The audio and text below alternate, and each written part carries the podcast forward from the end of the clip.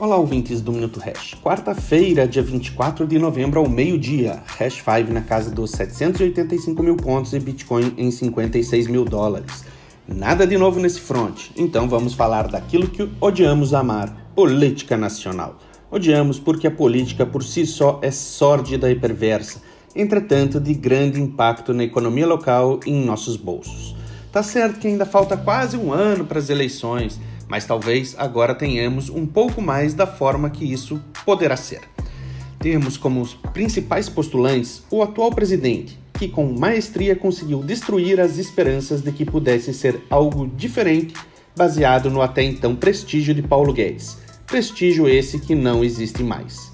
De sobra, temos apenas o viés populista com a sede de poder com fortes tendências ditatoriais Sim, falou recentemente que o golpe de 64 se trata de uma revolução.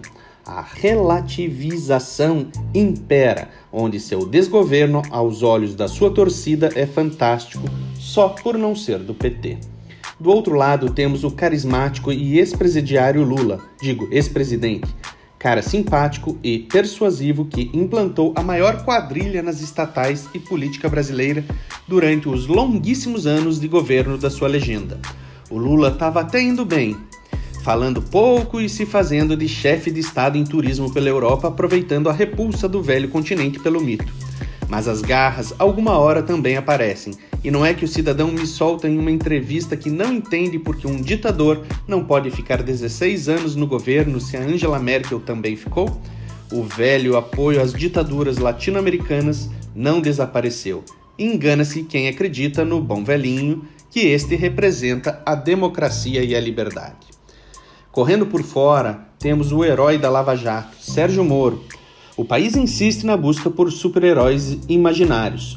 O Moro tem seus méritos na Lava Jato e também acumula questionamentos técnicos e processuais em sua conduta no que foi considerado, até hoje, a maior luta contra a corrupção.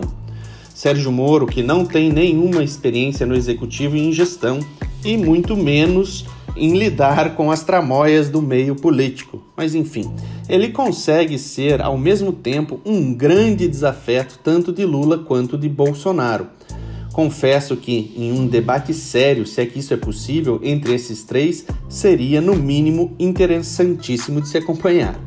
O PSDB parece nem querer entrar nessa corrida, pois conseguiram implodir o partido em prévias internas apenas entre coleguinhas. Uma pena que não tenhamos mais agentes nesse embrólio todo. Pesquisa de hoje da Media Data, ainda longe das eleições, aponta Lula com 33%, Bolsonaro com 22,5%, Sérgio Moro com 18%. Quanto mais você demora para agir, mais fragilizado você ficará para enfrentar esse futuro sombrio. Lembre que o dólar e o Bitcoin estão aí, disponíveis para qualquer um. Até amanhã.